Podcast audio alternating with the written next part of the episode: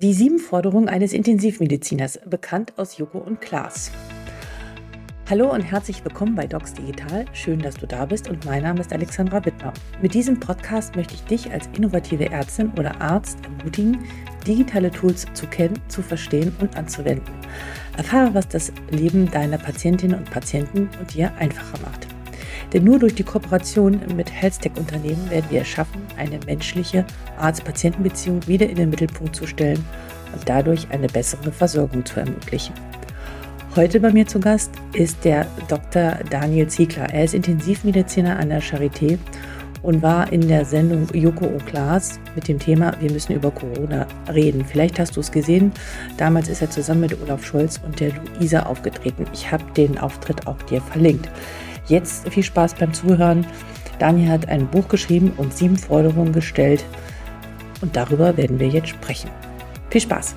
Hallo und herzlich willkommen bei Docs Digital. Mein Name ist Alexandra Wittmer und ich freue mich ganz besonders heute zu Gast zu haben, den Kollegen, den Dr. Daniel Ziegler. Er ist Facharzt für Innere Medizin und Intensivmediziner in der Berliner Charité und ich glaube, viele Kolleginnen und Kollegen kennen ihn, weil er in der letzten Zeit und in den letzten zwei Jahren medial sehr aktiv war. Schön, dass du da bist, Daniel. Ja, vielen Dank für die Einladung. Ich freue mich sehr. Lieber Daniel, du, ich bin äh, auf, ich hatte dich bei Joko und Klaas gesehen schon damals, aber damals wusste ich noch gar nicht, dass du ein Buch geschrieben hast. Und dann habe ich äh, vor kurzem bei Amazon so ein bisschen rumgeguckt und habe ich dich wiederentdeckt und dann irgendwie hat's dann so äh, connected. Dachte ich, aha, das war der also. Und das hat mich natürlich neugierig gemacht und deswegen freue ich mich, dass du heute hier bist. Aber vielleicht kannst du mal anfangen zu erzählen, wie das zu all dem gekommen ist. Du bist, hast nämlich ein Buch geschrieben.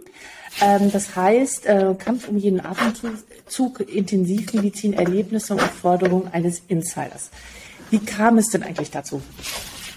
Ja, also es sind sehr aufregende Zeiten, glaube ich, können alle, die in der Intensivmedizin äh, arbeiten, wahrscheinlich bestätigen. Ähm, ja, also ich hatte ja schon, äh, bevor das mit Corona losging, äh, einen Podcast gestartet und einen, einen, eigenen Blog, wo ich so sporadisch äh, ab und zu geschrieben hatte.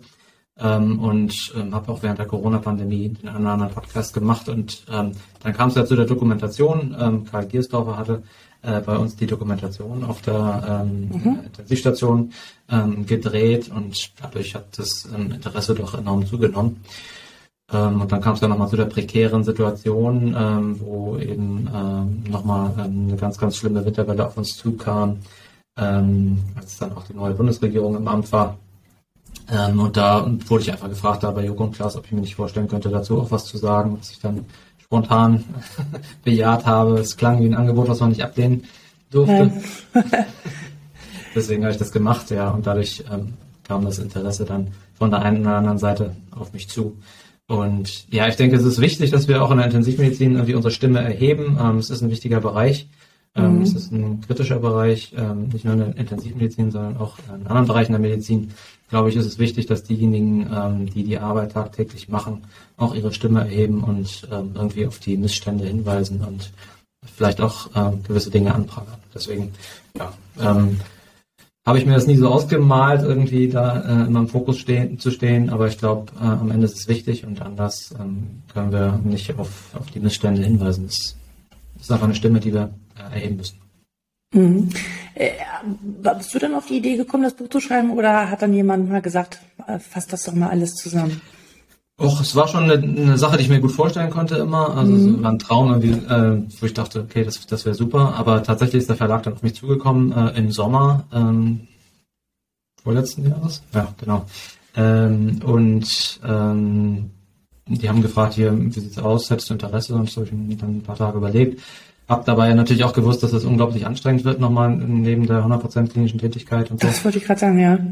Aber andererseits dachte ich mir auch, okay, letztlich sind es die Gedanken, die sowieso in meinem Kopf kreisen. Ja. Ähm, und ähm, das nach dem Feierabend mal aufzuschreiben und dann zu versuchen zu sortieren. Ähm, wir mussten die Frist, die Veröffentlichungsfrist ein, zwei Mal nach hinten schieben, weil es nicht so ganz ähm, mhm. im Zeitplan war mit der, mit der äh, eben schon angesprochenen Corona-Welle. Aber es hat ganz gut geklappt und ja, ich bin froh, dass ich es gemacht habe. War eine tolle Erfahrung. Ja, bevor wir nochmal gleich äh, genauer auf das Buch eingehen und ähm, um was es genau geht und an wen es sich richtet, würde ich dann nochmal gerne einen Schritt vorab gehen. Du hast schon vor der Corona-Pandemie auch einen Podcast gestartet. Das ist ja auch für Ärzte, ich meine, ich mache das jetzt auch und es gibt noch so ein paar andere und es werden jetzt immer mehr, doch immer trotzdem sehr außergewöhnlich, dass Ärzte sich mit ihrem Wissen oder überhaupt ähm, so nach außen richten. Was hat dich da motiviert, das zu tun?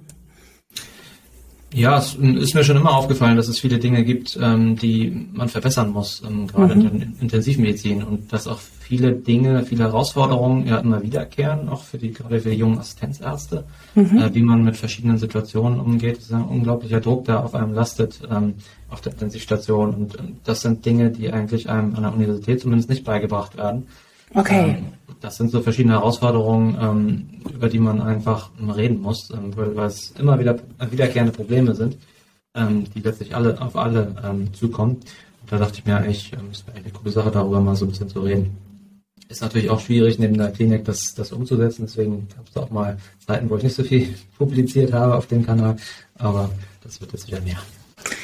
Das heißt also, dass es noch neben diesen klassischen universitären Büchern und äh, der Literatur noch eigentlich viel mehr drumherum geben müsste, ne?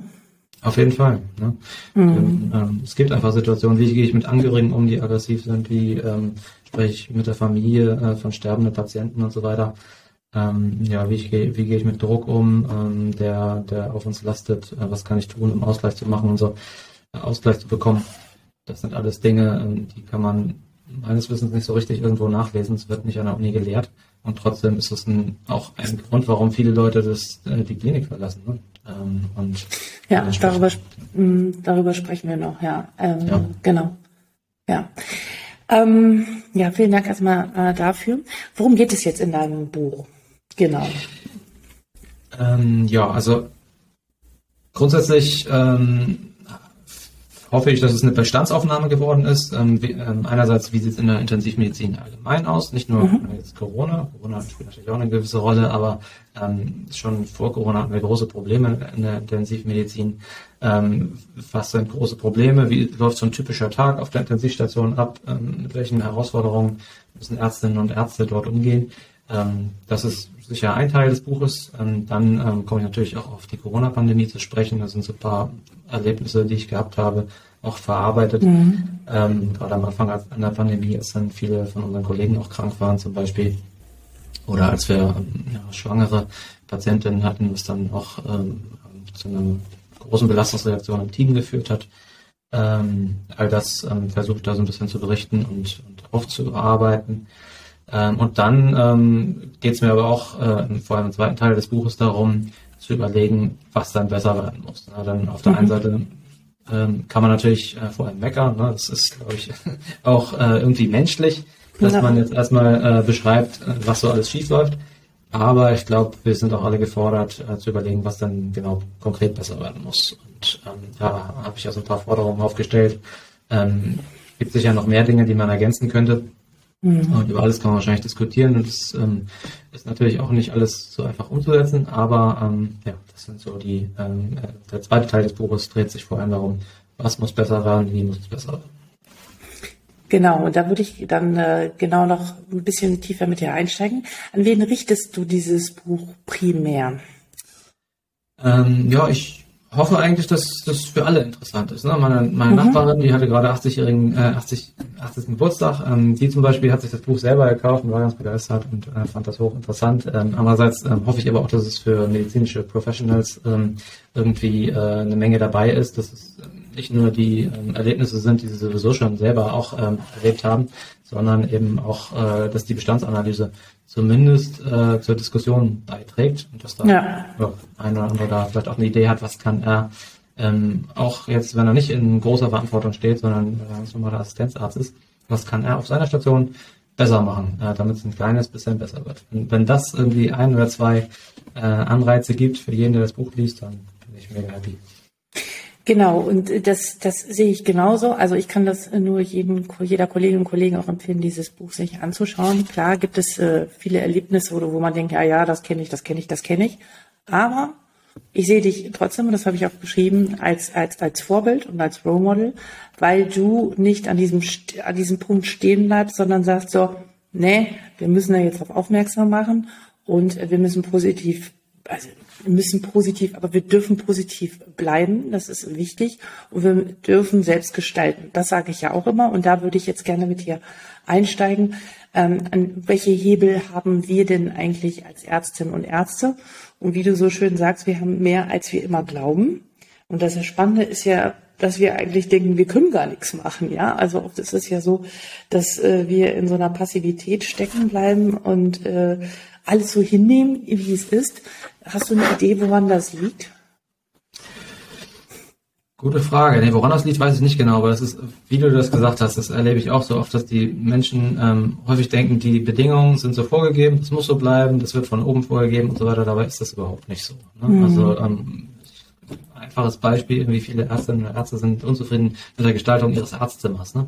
Niemand hat beschlossen, dass der Schreibtisch dasteht und nicht dasteht oder dass das äh, gewisse Dinge alle so bleiben müssen. Ne? Also man hat die Macht, viele Dinge zu verändern. Ne? Also unsere Stimme wird ja schon auch gehört. Ähm, oder, oder, oder es hält uns keiner auf. Ich glaube, ähm, das war auch eine Erfahrung, die ich so innerhalb der ersten drei, vier, fünf Jahre meines Berufslebens gemacht habe, dass ähm, eigentlich hält einen niemand auf, wenn man jetzt irgendwas verbessert. Also manchmal kriegt man auf den Deckel und sagt hier, das darfst du nicht und so, okay, dann stellt man es wieder zurück. Oder, oder äh, dreht das wieder zurück. Aber ähm, wir haben schon auch Macht und Power und ähm, ich glaube, ja, ich glaube auch, aber ich glaube auf, auf einer gewissen Art und Weise sind wir auch sehr hörig, sehr hörig, ähm, ja. äh, das zu befolgen, was uns gesagt wird, ja, und nach einem gewissen Schema. Und so sind wir halt auch sozialisiert worden. Und ich ja. glaube, das muss man erstmal wieder so ein bisschen rausbekommen. Und deswegen finde ich ja so super, dass wir darüber sprechen, mhm. also sagen, ey, komm, äh, denk mal mit nach, und wie kann man es denn eigentlich besser machen? Und das ist gar nicht so einfach. Und darum steigen wir jetzt mal in diese verschiedensten Themen ein. Ähm, die, äh, die wir, äh, ja, die ich herausgesucht habe. Ähm, Forderungen, die du gestellt hast, ähm, die wir angehen sollten. Punkt eins. Also ich habe mir jetzt überlegt, dass du, äh, dass du mal so ein Beispiel bringst und einen Lösungsansatz, so den du ja. bislang erlebt hast. Ja. Dein erster Punkt in deinem Buch ist äh, Reduzierung der Arbeitsbelastung. Ja. Ein Problem, eine Lösung. Genau, ja, das klingt irgendwie utopisch, ne? aber es ist einfach so, dass das liegt ja auch in der Natur der Sache, dass ähm, je mehr Patienten man versorgen muss, äh, pro Pflegekraft, pro, pro Arzt oder Arzt, ähm, dass die Qualität dann nicht besser wird. Ne? Und da müssen wir irgendwie ran. Das ist ähm, ja ein Verhältnis, was man nicht äh, beliebig steigern kann. Das heißt, es muss unser Ziel sein, dass ähm, gerade in der Pflege ähm, aber auch bei den Ärzten ähm, die Anzahl der zu versorgenden Patienten einfach äh, reduziert wird. Wie man das schafft, ist, ist nicht einfach, gebe ich zu. Ähm, aber das muss einfach ein Ziel sein, weil wir einfach zur Kenntnis nehmen müssen, dass je mehr Patienten man versorgt, die Qualität wird dadurch nicht steigen. Also das sieht man bei Übertragung von multiresistenten Erregern, das sieht man ja. bei, bei, bei äh, Fehlern, die passieren, da gibt es unheimlich viel Literatur auch äh, wenn man schon den gesunden Menschenverstand nicht glaubt. Da gibt es sogar Daten dazu, dass einfach äh, die Versorgung schlechter wird. Ja, und, und, da müssen wir ran. Das wird ja auch in äh, dem einen oder anderen Tarifvertrag jetzt schon umgesetzt, dass da äh, Obergrenzen ähm, für die zu versorgenden Patienten festgelegt werden. Und wenn das nicht äh, eingehalten werden kann, dann kriegen die ähm, halt Entschädigung, äh, die, die Pflegekräfte. Und ich denke, das wäre bei den Ärzten auch nicht schlecht. Also mhm. Also das ist, glaube ich, ähm, ganz wichtig. Also im Endeffekt hat man ja nur zwei Hebel. Entweder man hat mehr Ärztinnen und Ärzte oder ja. man hat weniger Intensivbetten. So ist es. Ne? Und ähm, ich bin für die erste Lösung echt. Ne? ja, was hören wir sie uns? genau, wir müssen äh, mehr Ärzte auch in den Beruf äh, halten ähm, und nicht, dass die ähm, ähm das Berufsfeld eben ähm, verlassen, also jedenfalls diejenigen, die bleiben wollen. Und da müssen wir auch kreative Lösungen finden dafür, dass sie das äh, mit ihren Familien hinkriegen und dass es in ihre Lebensplanung hineinpasst. Ähm, aber wir brauchen da einfach mehr Leute. Hast du das Gefühl, dass das von vielen Kliniken in Deutschland schon äh, begriffen wird? Ich meine, du bist an der Charité, du bist da an der, der Top-Universität mit den besten Ausstattungen, äh, würde ich mal so sagen, ähm, und Voraussetzungen. Wie ist so dein Eindruck? Äh, nee, mein Eindruck ist, dass es eher in die falsche Richtung geht. Ähm, mhm. Auf jeden mhm. Fall, dass es, dass es nicht begriffen wird. Ne? Und ähm, das liegt an vielen verschiedenen Faktoren, dass die Leute einfach mit den Füßen abstimmen und woanders hingehen, weil die Bedingungen einfach zu schlecht sind. Mhm. Ähm, mhm. Da muss einiges passieren. Okay. Weniger Kostendruck. Genau, also ich glaube, das ist ja mit das Hauptproblem im deutschen Gesundheitssystem, dass ähm, es eine Zeit gab, wo die äh, Krankenhäuser sehr, sehr ineffizient gearbeitet haben. Und da hat man gesagt, okay, so kann es nicht weitergehen. Äh, die werden eigentlich für Ineffizienz bezahlt. Dementsprechend wurde das Pauschalensystem eingeführt und ähm, hat eine 180-Grad-Wende gemacht. Und ähm, jetzt sind also die letzten über 20 Jahre die Krankenhäuser so erzogen worden, dass sie sich wie Wirtschaftsunternehmen verhalten müssen, mhm. weil sie sonst eben pleite gehen und äh, verschwinden. Ähm, und Krankenhäuser sind eben keine Wirtschaftsunternehmen. Das muss man mal ganz klar sagen. Das, ähm, ja, also wenn es keine Patienten mal gibt zu operieren, dann ähm, ist das ja auch okay, würde ich denken. Ähm, die Krankenhäuser kommen da in große Probleme, wenn sie nicht äh, Operationszahlen liefern, wenn sie nicht äh, Patienten beatmen und so weiter. Ähm, und dieser Kostendruck muss irgendwie weg. Da gibt es jetzt auch eine Kommission der Bundesregierung. Ich bin sehr gespannt, ähm, welche ähm, Vorschläge die vorlegen werden. Aber ich glaube, das ist ein ganz entscheidender Punkt, ähm, dass ähm, ja, Krankenhäuser wieder als Teil der Daseinsvorsorge begriffen werden. Ähm, man würde hoffentlich zumindest von der Feuerwehr nicht verlangen, dass sie ähm, das, ja, äh, dass wenn sie keine äh, Feuer löschen, weil es keine gibt, dass sie dann eingespart werden, sondern da das ist ein schönes, schöner Vergleich, ja. Mhm. Ja, da, da muss es irgendwie auch die Möglichkeit geben, dass die mal äh, zwei, drei Wochen kein Feuer löschen und äh, ohne dass sie gleich eingespart werden. Mhm. Auch da gibt es übrigens äh, Einspartendenzen, äh, kann ich selber berichten, aber äh, mhm. lassen wir das mal weg. Nee, also das äh, Krankenhäuser auf einer Intensivstation, wenn man ein Bett frei ist oder, oder zwei sogar, dann finde ich, sollte das normal sein. Das, das ähm, ist sehr gut. Das Krankenhaus ist dann vorbereitet auf Notfälle. Und wenn ein Notarzt einen, einen Patienten hat oder einen Patienten mit Herz-Kreislauf-Stillstand, dann kann er den da hinbringen. Tatsächlich, jetzt ist es aber so, dass dieses freie Bett oder zwei freie Betten ist ein großes Problem für das Krankenhaus. Sie ähm, haben Kosten, aber werden dafür nicht bezahlt. Ja? Das kann so nicht sein. Also, das ist ein großes Wie hättest du es am liebsten? Ähm, naja, das, dass man auch äh, bezahlt wird, wenn man mal ein freies Bett hat. Ja? Dass mhm. es nicht äh, sozusagen bestraft wird. Ja? Mhm. Denn äh, die Notärzte, die Patienten, äh, die sind darauf angewiesen, dass man freie Betten äh, vorhält. Und momentan ist es so, dass ähm, es eben äh, ein großes Problem ist, wenn die kein Geld mhm. und trotzdem Kosten haben. Also ich erinnere noch mich an meinen PJ, da habe ich Zeiten erlebt, ähm, das war noch vor der DRG-Zeit. Äh, ja. Da haben wir Leute mit banalsten Bandscheibenvorfällen sechs Wochen in der Klinik behalten ja. und die da hoch und runter mediziert, wo man ja heutzutage den nach zwei Stunden nach Hause schickt, wenn er überhaupt irgendwo hinkommt. Unfassbar. Meine, also, das ist natürlich das andere Extrem. Ne? Ich habe auch Zivildienst gemacht auf einer, ähm, in einer Orthopädie, auf einer handchirurgischen Station. Da lagen die da auch mit hochgelagerten Armen da irgendwie tagelang rum, wo ich auch dachte, okay. Ja, ja, ja. Hab, Spannend, wie sich das so verändern kann, ja. Genau, also ja, da muss man. Hm. Ja, das weniger Intensivstationen haben wir gerade schon besprochen. Das passte ja zu, zu, dem, zu dem ersten Punkt. Ja. Ähm, psychologische Unterstützung, da würde ich auch gerne, den werde ich auch verlinken. Hast du gerade einen sehr spannenden Podcast mit einer Psychologin auf einer Station äh, gemacht. Vielleicht kannst du da noch mal ein bisschen genauer was zu sagen. Weil die Belastung, also ich bin ja auch Psychotherapeutin und ich ähm, kann mich sehr, habe äh, sehr viel mich auch mit, natürlich mit Krisenthematiken, also jetzt nicht Intensivstation, aber mit sehr viel Krisen äh, und Trauma, äh, Trauma, traumatischen Belastungsstörungen äh, beschäftigt eine Zeit lang. Das ist natürlich äh, ein, ein, ein Riesenthema und die Frage ist, haben die Menschen auf der Intensivstation überhaupt diese Bewältigungsstrategien äh, erlernt, damit umzugehen und gibt es auch Raum für Gespräche?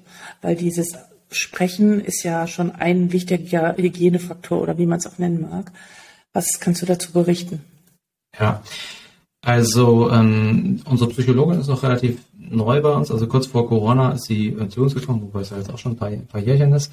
Mhm. Ähm, äh, aber am Anfang, als, sie, ähm, als es dann hieß, okay, ihr kriegt eine Psychologin, ähm, auf, den, auf die Initiative meines Kollegen Jan Kruse hin, habe ich auch zuerst gedacht, okay, Psychologin, ja, gut, schadet wahrscheinlich nicht. Aber ich hatte auch keine richtige Vorstellung, äh, wie uns das jetzt irgendwie weiterbringt. Und ich muss sagen, ich habe da eine 180-Grad-Wende gemacht und ähm, nicht nur durch Corona habe ich wirklich gelernt, wie groß der Bedarf ist ohne das äh, vorher gewusst zu haben oder überhaupt geahnt zu haben. Ne?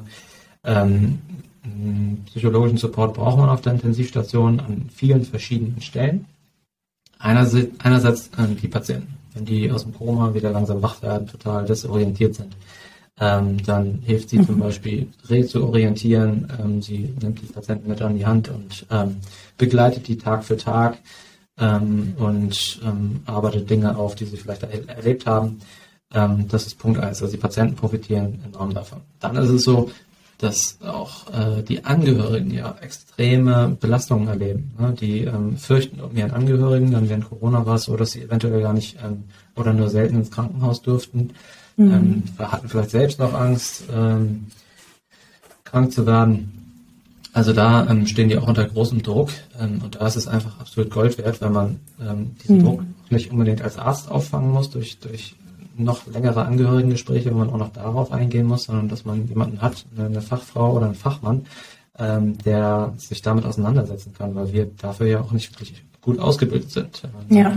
Weißt du dann ja selbst, wenn du da ähm, ja. eine entsprechende Ausbildung gemacht hast, ähm, dass das eine ganz eigene Materie ist. Total. Und dann ist es natürlich auch so, dass das Personal viel erlebt. Ähm, und da kann ich natürlich auch verstehen, wenn, wenn Leute sagen, okay, ich, ich äh, braucht das nicht, jetzt mit einem Psychologen zu reden oder so. Ähm, in einer Flugmedi oder in einer, in einer, Fliegerei ist es anders, da muss jeder zum Psychologen. Ähm, ich glaube bei der Polizei ähm, in manchen Bereichen, in manchen Ländern jedenfalls ist es auch so, dass da gelegentlich äh, mal äh, gesprochen wird. Und ich wüsste jetzt nicht, warum das auf der Intensivstation anders sein sollte. Das muss man vielleicht nicht unbedingt verpflichtend machen. Aber das Angebot, denke ich, braucht man auf jeden Fall, dass es jemanden gibt, mit dem man sprechen kann. Ähm, das muss ja jetzt auch nicht sein, dass man sich da aufs Sofa legt und Psychoanalyse betreibt, aber ähm, dass das Angebot gibt, auf jeden Fall. Ähm, unsere Psychologin hat das zum Beispiel gemacht nach extrem belastenden Ereignissen. Ähm, einerseits die, ähm, die Winterwelle und so, dass wir da mehrfach Gespräche angeboten haben, aber auch zum Beispiel als, als junge Patienten gestorben sind, wo wir dachten, okay, ist hier jetzt was schief gelaufen oder was falsch gemacht oder so. Ähm, was, was ist hier genau passiert? Da hat sie auch so ähm, Treffen mit uns veranstaltet und ähm, wir hatten einfach die Möglichkeit, uns auszutauschen darüber, ähm, was, was andere, wie, wie das verschiedene Leute erlebt haben. Und äh, es hat einfach die Möglichkeit äh, gegeben, da Missverständnisse auszuräumen. Mhm. Und, ähm, ja.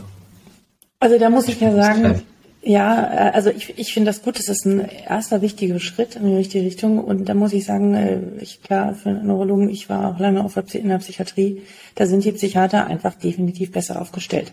Die für die auch interdisziplinär mit den Pflegekräften, mit den Therapeuten, alle zusammen. Es ist völlig normal, dass man auch als Team Supervision hat, dass man Fälle bespricht, auch wenn sich dort Patienten suizidieren er wird, er ist sofort ein Krisenmanagement und äh, da gibt es gewisse Richtlinien, was passiert, wann, wie und wo wird darüber diskutiert. Da ist das einfach normal. Also Supervision, Intervision, es geht gar nicht ohne. Und ich frage mich immer, Warum ist das in allen anderen Fächern so ein Thema? Ich verstehe es nicht. Und ich finde, da können wir viel, was das Miteinanderarbeiten angeht, also auch zwischen Pflege, Therapeuten und Ärzten, ist dort wirklich äh, sehr gut. Ich meine, aber ich glaube auch bei Intensiv ist es genauso, ähm, auf Augenhöhe. Ähm, aber da kann man wirklich noch viel lernen, was auf alle Fälle die äh, psychologischen Themen angeht. Und das ist ähm, unheimlich entlastend, wenn es gut gemacht ist. Mhm. Mhm. Ja, das dauert natürlich auch eine gewisse Zeit. Ne? Man hat da eine gewisse Zeit, wo man experimentiert, welches Format funktioniert. Klar. Ähm, wir hatten auch Sitzungen, wo dann keiner teilgenommen hat oder so. Das muss man auch aushalten. Das, das ist, ein, ist ein Prozess, das muss man entwickeln. Ne? Ja. Und manche Leute ähm, lassen sich da auch überhaupt nicht drauf ein. Ja. Kann man wahrscheinlich auch nicht dazu zwingen. Das ist dann eher kontraproduktiv. ähm, aber ja. das Angebot muss auf jeden Fall da sein. Und ähm, es ist auch wichtig, glaube ich, ganz kritisch, dass die Ärzte sich darauf einlassen. Ne? Wenn, Total. Ähm, und es darf normalisiert ja, und es darf normalisiert werden. Ne? Also normalisiert, dass es einfach mit dazugehört. Ich meine, die ganze Welt redet von mentaler Gesundheit, wie wichtig ist, das ist ähm, äh, auch in jeden, jeden anderen Lebensbereich und gerade dann da ist es ja. umso wichtiger, statt dann irgendwelche Verhaltensstrategien zu haben, in, äh, zu viel essen, zu wenig essen, rauchen oder Alkohol ja. trinken, was ja, ja, häufig dann die Alternative ist, äh, gibt es deutlich äh, gesündere Verhaltensstrategien, ja. Und alles andere habe ich früher in meinem Umfeld auch erlebt und das kann nicht gesund sein. Ja. ja. Mhm.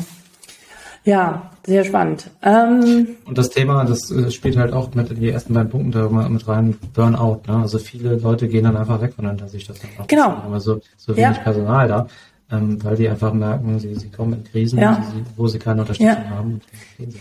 Genau, also die, die, die fehlende mentale Unterstützung führt auch zum, zum, äh, zum, zur Krankschreibung und äh, zum Ausstieg aus dem Gesundheitssystem und ähm, auch das wieder ein Appell an die Entscheider, ähm, dort frühzeitig vorzusorgen und ähm, den Leuten diese Option der von Mentoring oder Supervision auch außerhalb der Klinik anzubieten. ja. ja. Gut, kommen wir zum nächsten Thema. Da möchte ich gerne vorlesen, was du, wenn ich wenn darf, was du geschrieben hast ähm, und worum es ja bei Docs Digital geht, auch um das Thema der Digitalisierung. Äh, du sagst, wir brauchen weiteren, weitere Unterstützung auf der Station, damit sich die Ärzteschaft und die Pflege auf ihre Kernkompetenzen, nämlich die Behandlung von Patienten, konzentrieren können. Viele Abläufe müssen weiter professionalisiert werden. Die Digitalisierung kann uns dabei helfen. Es sollte aber nicht die Aufgabe Ärzte sein, diese Digitalisierung voranzutreiben. Sie sollte vielmehr für uns übernommen werden mit dem Ziel, dass wir uns auf die Patienten konzentrieren können.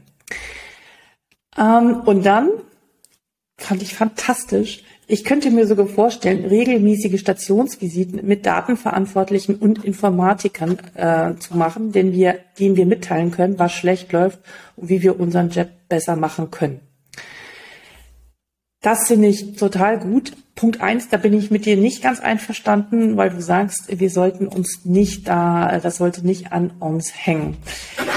Vielleicht kannst du das mal so ein bisschen untermauern und äh, mit Beispielen ja, belegen. Mhm. Ja, hätte ich vielleicht ein bisschen anders äh, formulieren können. Also ich finde, es sollte nicht unsere alleinige Aufgabe sein, jetzt dafür zu sorgen, dass die Computersysteme funktionieren, äh, dass Prozesse funktionieren und so, sondern ähm, wir können äh, meinetwegen auf Punkte, auf Missstände hinweisen, hier das, das, das, das müsst ihr verbessern, das, das ist so nicht praktikabel.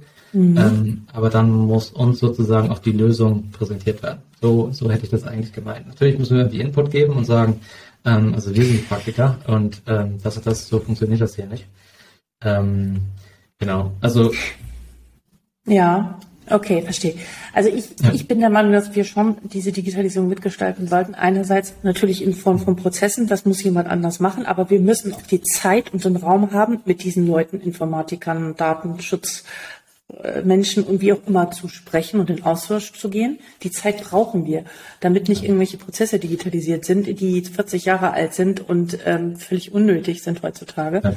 Das ist der eine Punkt. Und der andere Punkt auch, und äh, ich weiß nicht, wie du dazu stehst, du hast ja unheimlich ein reichhaltiges klinisches, intensivmedizinisches Wissen.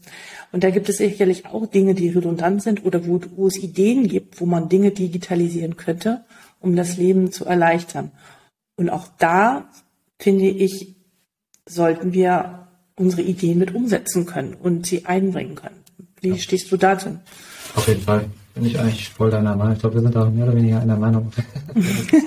ja. Nee, also äh, wir müssen uns da ähm, einbringen, das auf jeden Fall, denn ähm, die, diejenigen, die die äh, Computersysteme gestalten und die Digitalisierung momentan vor allem äh, planen, glaube ich, haben jetzt den, nicht den Vorteil, den wir haben, dass wir wirklich direkt am Patienten sind und da müssen die Leute, die am Patienten sind, wirklich ähm, sagen, so geht's und so geht's nicht. Ähm, also wir haben ja zum Beispiel jetzt ein, ein äh, oder nicht, äh, wir haben schon seit einigen Jahren das äh, Computersystem Copa auf der Intensivstation. Da haben wir uns jetzt auch zum Beispiel ähm, Veränderungen gewünscht, dahingehend, dass man äh, zum Beispiel die letzten drei oder die letzten fünf Tage mit einem Knopfdruck sehen kann. Und das ist mir mal besonders wichtig ich will nicht nur den heutigen Tag sehen, sondern ich will ja. die letzten fünf Tage sehen. Dann ist die Dialyse abgekommen, dann sind die ja. ausgegangen, wie ist die Bilanz der letzten zehn Tage und so. Das war bisher total kompliziert und man hatte dann auch immer nicht den heutigen Tag drauf. Da habe ich dann äh, denjenigen, der dafür zuständig ist, ähm, mal gesagt, hier, Leute, könnt ihr das nicht umstellen? Das haben sie gemacht. Das heißt, das ist ein positives Super. Beispiel. Ja, ja, das hat funktioniert. Ähm, das ja, könnte aus meiner Sicht noch nahtloser auch mit anderen Bereichen äh, funktionieren. Denn es gibt ja leider, das muss man auch, glaube ich, so klar ansprechen, ähm, es gibt momentan auf der einen Seite diejenigen, die die Patienten versorgen und auf der anderen Seite gibt es inzwischen auch ganz, ganz viele, ähm, die gute Ideen haben, wie es noch besser geht und dann auch äh, Vorschriften machen, SOPs entwickeln und so weiter. Ähm, aber sich relativ wenig Gedanken darüber machen, wie die Vorschriften, die sie entwickeln, ähm, jetzt später umgesetzt werden, von den immer weniger werdenden Pflegekräften und Ärztinnen und Ärzten. Ähm, und da finde ich, sind diejenigen, die ähm, auf der anderen Seite stehen und äh, gute Ideen haben und so auch super Motive haben, die haben ja auch gute Absichten und so weiter, aber die müssen einfach auch äh, zur Kenntnis nehmen, dass der Alltag eben der Alltag ist. Ähm, und ähm, dass das auch alles praktikabel bleiben muss, um es mal so zu sagen. In einer, in einer, Welt, wo wir immer mehr Patienten für immer weniger Personal haben. Ähm, und dass die guten Ideen ähm, führen ähm, ja häufig zu einer verbesserten Patientenversorgung müssen aber auch eben funktionieren in einer Welt, wo wir eben wenig Personal haben. Und ja, das, das wollte ich so ein bisschen damit sagen. Wie könnte man das auflösen, dieses Problem? Ja, also durch, durch eine direkte Kommunikation, ähm, also mhm. nicht E-Mails verschicken mit einem äh, sechsseitigen SOP, wie es jetzt zu laufen hat, und dann zwei Wochen äh, später ähm, klagen, warum das jetzt nicht umgesetzt wurde, sondern äh, vielleicht mal auch mal ein, zwei Tage auf der Intensivstation mitlaufen mhm. ähm, und sich mal ein Bild machen, ähm, ähm, ja, ich, ich fordere jetzt gar nicht, dass diejenigen, ähm, die das da entwickeln, das selber in die Tat umsetzen müssen. Das ähm, wäre, wäre auch ein Ansatz, das fordere ich aber nicht. Ähm, das, das ist schon alles sehr komplex, was da zum Teil gefordert wird, aber ich glaube, die direkte Kommunikation lässt sich durch nichts ersetzen. Ähm, und äh, man muss, glaube ich, auch von der Seite viel, viel Verständnis aufbringen für diejenigen, für die wenigen, die noch, noch am Bett stehen und äh, tagtäglich da die Arbeit machen. Mhm. Und auch wenn, wenn gewisse Dinge mal nicht umgesetzt werden können, muss man auch immer noch ähm, ja, unterstellen, dass die alle ihr Bestes geben. Mhm. Also wie ist so deine Erfahrung? Die meisten sagen, äh, es wird ja mal von diesen ganzen Leuten gesagt, ja, durch die Digitalisierung sparst du Zeit ein und hast mehr Zeit für deinen Patienten. Ich habe den Eindruck, dass an vielen Stellen es eher so ist, dass die Dokumentation eher noch genauer wird, weil äh, die Daten, naja, strukturierter erheb, er, erhoben werden, ähm, um Verläufe zu erkennen, dass es eher mehr Klicks werden als weniger. Wie nimmst du das wahr? Ja, ich habe teile da deinen Eindruck. Ähm, mhm. Ja, also die, die Computersysteme, glaube ich, sind, sind sehr gut. Die können unglaublich viel, sind aber häufig überhaupt nicht intuitiv. Das ist so ein bisschen wie Microsoft Excel. Das ist ein, wahrscheinlich ein fantastisches Programm, wenn mhm. man da irgendwie einen zweiwöchigen Kurs besucht hat und das richtig gut beherrscht. Aber intuitiv ist das alles nicht. Also ich muss jedes Mal, wenn ich da eine Tabelle erstellen will, nochmal YouTube zur Hilfe äh, rufen, weil es einfach nicht sehr gut beherrscht. Und ich glaube, das ist bei vielen dieser Programme ähnlich. Ähm, aber das Beispiel, das ich vorhin genannt habe, ist, ähm, so, so kann es funktionieren, dass man sagt, Leute, das funktioniert in der Realität hier nicht, das ist zu viel. Mhm. Dokumentation ist nicht weniger geworden. Das, ob das aber an der Digitalisierung liegt ähm, oder ob das einfach an mehr Vorschriften liegt, kann ich jetzt noch nicht mal sicher sagen. Also ich glaube, die Vorschriften, was die Pflege alles dokumentieren muss, Lagerung, äh, Mikrolagerung, was sie alles gemacht haben, das ist echt unfassbar viel. Ähm, ist alles gut gemeint, ist wichtig. Wer schreibt, der bleibt. Alles, was nicht dokumentiert wurde, äh, ist nicht gemacht. Das sind alles Phrasen, die ich auch schon gebracht habe. Ähm, hilft dem Patienten aber erstmal nicht. Ne? Ja. Und da, ich weiß nicht, ob man da noch irgendwelche Dokumentationsassistenten zusätzlich einstellen kann. Die ja, ja, da habe ich auch gerade gedacht. Ähm, oder irgendwelche Spracherkennungssysteme. Ähm, weil ich ja. glaube, das Schreiben wird auslaufen. Das ist nicht mehr machbar. Ja. Aber ähm, das ist äh, ja. mal ein ganz anderes Thema, was es dafür. Lösungen geben kann. Genau, aber das ist natürlich alles ein Prozess. Da sind wir wahrscheinlich auch irgendwie in einer, äh, ich will jetzt nicht das Wort Zeitenwende bemühen, aber wir sind in einer Umbruchphase. Definitiv. Und in dieser Umbruchphase ist, sind wir, glaube ich, noch dabei, dass die Digitalisierung uns nicht äh, hundertprozentig ja, hilft, sondern zum exakt. Teil äh, eher zusätzliche exakt. Lasten aufbürdet. So ist es. Äh, wir sind aber gleichzeitig dabei, wo wir ganz viel machen müssen. Und das führt zu viel Frustration, weil ich bin natürlich auch optimistisch. Die, die Technik ist, ist super. Also ich kann mir auch vorstellen, dass man äh, irgendwann in einigen Jahren äh, sagt, hier Alexa gibt einen Norepinephrine-Bolus. Ähm, und das funktioniert dann. Ja, und man es nicht mehr umsetzen. Ja. ja. Das kann ich mir alles vorstellen. Das ist leider noch Zukunftsmusik. Ähm, aber irgendwann wird es das geben, hoffe ich. Also und, und wir müssen uns alle ähm, ja, bereit zeigen dazu, diese Entwicklung mitzugestalten. Und ganz besonders sind die erfahrenen Klinikerinnen und Kliniker gefordert. Mhm. Aber mal wieder, wie in so vielen anderen Podcasts, die ich auch schon gesprochen habe, ist die, die Kommunikation und das ist, das ist dieses Change Management, das nicht aufhört, ja. diese ständige Erklären, wieso, weshalb, warum wir das tun ja. und das Verständnis füreinander und dass das nicht von heute auf morgen alles umgesetzt werden kann. Auch das Krankenhaus-Zukunftsgesetz, was dann alles plötzlich innerhalb von ein paar Jahren funktionieren soll. Es ist, ja. ähm, Es ist äh, wirklich utopisch, weil es so, so funktioniert der Mensch halt nicht. Ja, wir brauchen ja. da Zeit, um uns anzupassen. Und gerade die Medizin ist ja noch immer sehr konservativ und noch nicht so weit wie, wie andere äh, Bereiche. Ja. ja. Noch ein wichtiger Punkt war freie Entfaltung und Wertschätzung.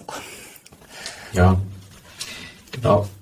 Ja, ich glaube einfach, dass es, die Zeiten sind vorbei, wo, wo jetzt alle 100% arbeiten, äh, wo alle ständig Nachtdienste machen. Ich glaube, jeder hat unterschiedliche äh, Lebensmodelle und äh, möglicherweise kleine Kinder. Es gibt auch, jedes Leben mhm. hat unterschiedliche Phasen. Ähm, und darauf muss man sich doch mehr und mehr einstellen, auch äh, seitens der Arbeitgeber. Ähm, und ähm, wir brauchen da Möglichkeiten, ähm, die gute Kindertagesstätten auch an, an den Krankenhäusern, die ähm, viel auffangen können, möglicherweise. Ähm, genau, also das Früher haben wir verlangt von den Intensivmedizinern, dass die jederzeit zur Verfügung stehen, dass die jederzeit einspringen können, äh, dass die 100% arbeiten und auch nochmal eine Schicht dranhängen. Ähm, das funktioniert nicht mehr und äh, die Leute gehen dann auch weg und sagen, okay, wenn das von mir verlangt wird, ich kann es nicht leisten. Ja. Und sind, das ist auch gut nachvollziehbar. Ja, sind die HR-Abteilungen darauf eingestellt? Haben die schon die passenden Arbeitszeitmodell-Software-Systeme? Ist das in der Charité so? Ähm, ja, also man kann schon seine Arbeitszeit äh, akkurat dokumentieren. Ich glaube, das, ja. ähm, das äh, funktioniert. Aber ähm, ob der Dienstplaner die Möglichkeiten hat, äh, die Leute dementsprechend auch einzusetzen, weiß ich nicht. Also bei uns ist es relativ flexibel, habe ich den Eindruck. Jeder, der äh, mal in Elternzeit gehen will oder Sabbatical machen will, der, der, soweit ich weiß, klappt das immer. Ähm, aber da gibt es, glaube ich, Kliniken, wo es äh, ganz schwierig ist. Ja, definitiv. Ja, ja. Und das meinst du auch mit Wertschätzung? Genau, das ist, glaube ich, ein übergeordnetes Thema. Ne? Mhm. Also Wertschätzung bedeutet, glaube ich, dass die, dass man erstmal zur Kenntnis nimmt, okay, diejenigen, die da im Bett stehen, ähm, die machen einen harten Job. Ja, es gibt viele andere, die auch wichtige Arbeit machen im Krankenhaus, aber letztlich ist das sozusagen die, die Keimzelle der medizinischen Versorgung. Ja? Und ähm, die geben alle ihr Bestes. Natürlich, ähm, ich kenne auch ganz viele Dinge, die man sofort verbessern könnte und die man äh, mehr Physiotherapie, mehr, mehr, ähm, was weiß ich, noch mehr ähm, psychologische Betreuung, äh, noch mehr Lagerung, ähm, häufiger Hände desinfizieren, das wären alles super Sachen, die ich sofort äh, aufschreiben könnte. Aber ähm, wir haben momentan nicht das Personal, das das sofort in die Tat umsetzen kann. Ähm, und ja, das müssen wir einfach zur Kenntnis nehmen, dass die, ja, die tun alle ihr Bestes und genau, also ja, ich, ich denke also, häufig daran, wenn, wenn, wenn irgendwelche E-Mails verschickt werden, ähm, wo jetzt darauf hingewiesen wird, dass das noch dokumentiert werden muss oder dass das, äh, das unbedingt laufen muss. Da manchmal, das klingt für mich manchmal nicht so, so wertschätzend. Ja, das Verhältnis von, äh, von äh, Lob klingt blöd, äh, aber, aber von, von Anerkennung versus den anderen Themen, das muss im Verhältnis zueinander und äh, passend sein.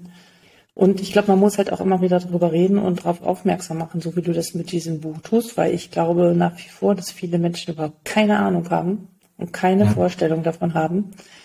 Auch äh, die in den Geschäftsführungen in den Kliniken, ähm, was das eigentlich für ein, äh, was das eigentlich für ein Job ist und was, äh, dass das sehr viel Wertschätzung braucht und nötig ist. Und ähm, ich weiß gar nicht, mit einem anderen Kollegen habe ich vor ein paar Tagen gesprochen. Er meinte, viele Kliniken äh, machen den Fehler, dass sie äh, ja ständig nach neuen Leuten suchen, aber sie kümmern sich nicht um die Leute, die da sind und tun alles dafür, dass sie sie, sie erstmal halten. Ja. ja, ja. Und äh, da muss auf alle Fälle ähm, was geschehen. Mhm. Ja. Mhm. Und dann hast du noch äh, gesagt, ähm, die Ärztinnen und Ärzte müssen dafür verstehen, dass müssen verstehen, dass sie mit mehr Macht und Einfluss ausgestattet sind, als sie es manchmal wahrhaben wollen. Manche Ärztinnen und Ärzte sehen sich als Opfer des Systems, welche durch widrige Umstände der Möglichkeit beraubt wurden, Medizin so zu machen, wie sie oder er es gerne machen würde. Da haben wir schon drüber äh, gesprochen. Also, Entschuldigung, ich, ich dachte, du wolltest was sagen. Wie ist so die du versuchst das mit deinem Buch ähm, äh, äh, also anzutreiben und du gibst da, machst da unheimlich Mut, äh, auch den Blick ins Positive zu richten und ähm, auch Dinge mit selbst zu gestalten. Was ist so deine Rückmeldung bislang gewesen zu dem Buch, auch von ärztlichen ja. Kollegen? Bisher erstaunlich positiv. Ich hatte eigentlich erwartet, dass sich mehr Leute beschweren. Es hat sich bisher niemand beschwert. Es gab eigentlich fast nur positive Rückmeldungen. Gesagt, mhm. ja, ähm, sehe ich auch so. Ähm, ja, also ich glaube tatsächlich, ähm, dass wir durchstarten können, dass wir Gas geben können, dass wir Dinge verändern können und dann kann uns eigentlich kaum einer aufhalten. Also ich ähm, erlebe das nicht, dass irgendjemand zu mir kommt und sagt, hier, du, du, du, das funktioniert aber so nicht. Mhm. Ähm, ich glaube schon, dass wir viel Gestaltungsspielraum haben. Und ähm, wenn wir unsere Stimme erheben und sagen, hier, wir brauchen ein besseres Dokumentationssystem oder ähm, diejenigen, die das programmieren, Leute, ähm, guckt euch das mal an, hier, das, äh, ist, das schadet mehr, als dass es nutzt, ähm, dann ist es schwer, da unsere Stimme zu ignorieren glaube ich. Das ja. bin ich mir ziemlich sicher. Ja. Dafür sind wir momentan auch in einer ähm, zu mächtigen Position, nicht nur nach Corona, aber auch in der allgemeinen, äh, ich sag mal, der Arbeitsmarkt ist ja leer. Das heißt, diejenigen, die den Job noch machen, ähm, die kann man jetzt nicht komplett ignorieren. Und ähm, ja, da haben Exakt. wir, glaube ich, glaube ich, wir sollten es positiv nutzen. Ähm, wir sollten da jetzt nicht ähm, Aufstand äh, proben, ohne da irgendwie auch eigene Konzepte zu haben. Man muss immer konstruktiv bleiben und sagen, ich könnte mir vorstellen, so funktioniert es noch einen Tick besser. Lass uns das doch mal so probieren. Ähm, und dann, äh, glaube ich, kann man das Arbeitsumfeld verbessern, Patientenversorgung auf jeden Fall und es macht dann einfach auch ein bisschen mehr Spaß. Wo sind wir deiner Meinung nach 2030? Wie ist der Arztberuf dann? Also, also was glaubst du, welche Kompetenzen dürfen wir dazu lernen? Was, was wird sich was wird dann sein? Ja. Was glaubst du auch besonders auf der Intensivmedizin? Wie wird sich die Intensivmedizin verändern? Werden ja. andere Fälle kommen? Werden manche nicht mehr kommen, weil es einfach früher diagnostiziert, besser diagnostiziert wurde? Werden sich die Erkrankungsbilder auch verändern?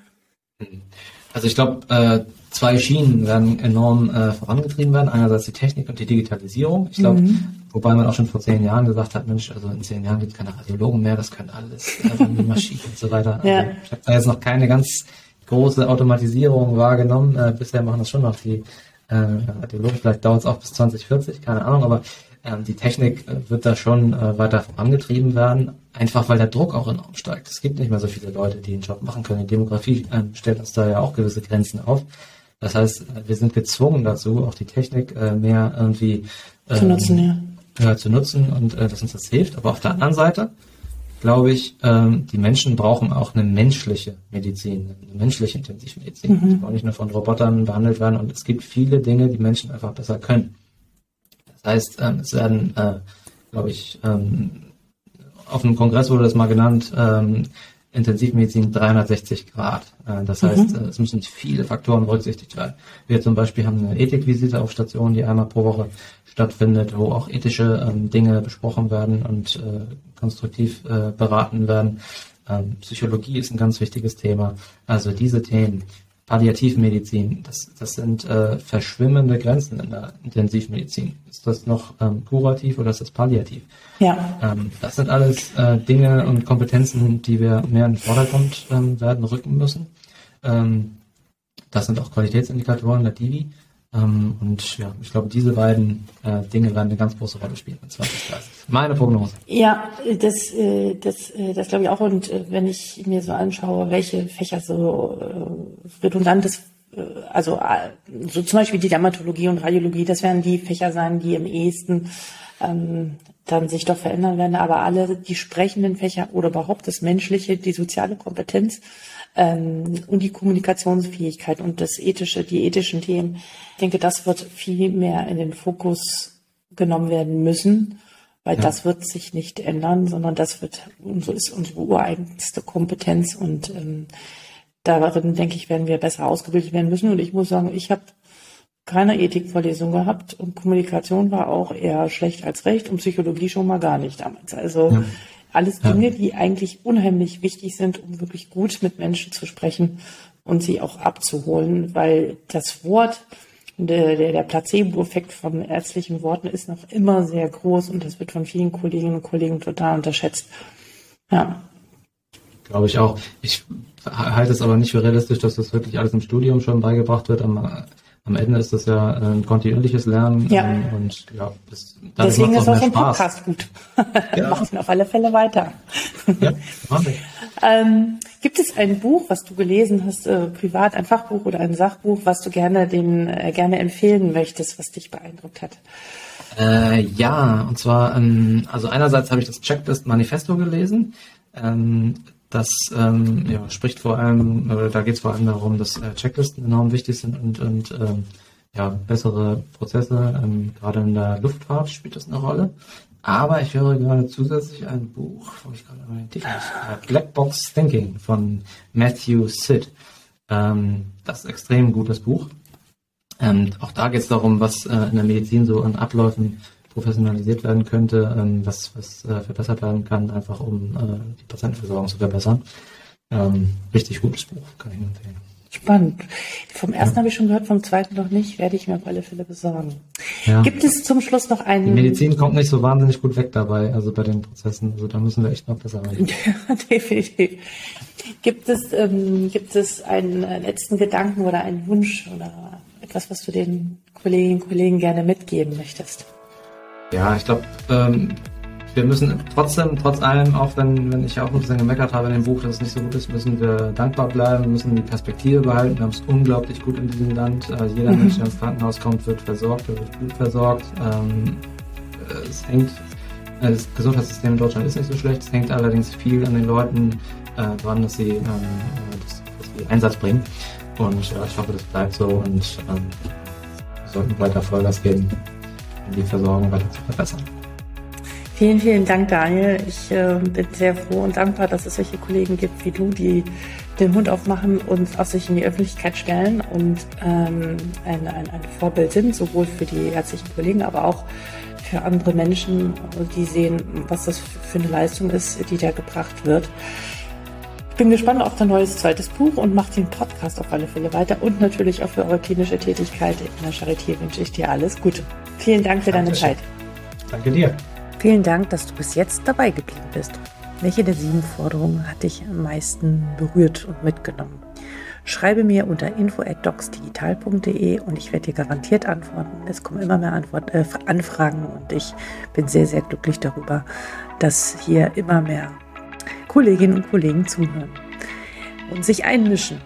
Also, was hat dich berührt? Also, ich persönlich fand ja diese Idee, ähm, die Visite mit einem ITler zu machen, ganz charmant, um äh, hoffentlich durch solche Aktionen ähm, letztendlich dann doch wieder eine bessere Versorgung zu gewährleisten und nicht mit unnötigen Dingen beschäftigt zu sein. Aber was denkst du darüber? Schreib mir unter info@docsdigital.de. So, und wenn du dann noch Lust hast, würde ich mich sehr freuen, wenn du mir eine positive Bewertung bei Apple Podcast hinterlässt und mir bei Spotify folgst und den Button Folgen drückst. Ich wünsche dir alles Gute und bis bald, Alexandra.